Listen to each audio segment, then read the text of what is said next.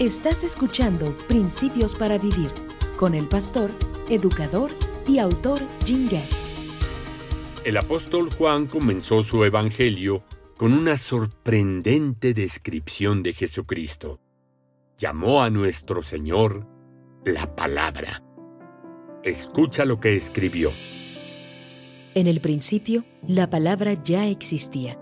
La palabra estaba con Dios, y la palabra era Dios.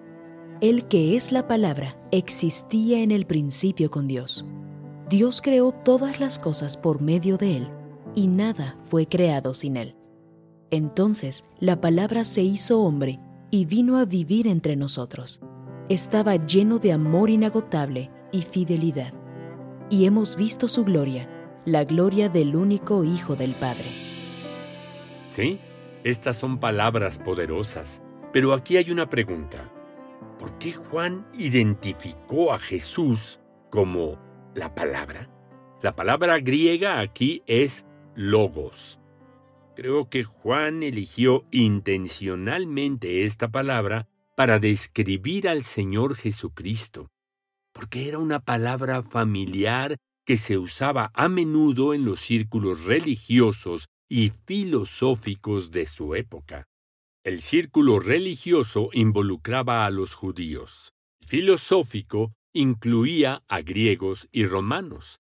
Ambos grupos usaban la palabra logos, pero Juan la usó para transmitir una verdad completamente nueva.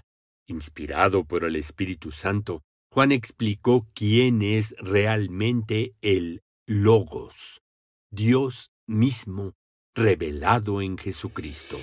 Aunque Juan tomó una palabra que era usada tanto por judíos como por griegos, le dio un significado que comunicaba la realidad más grande del universo, que Jesucristo y el Padre son uno.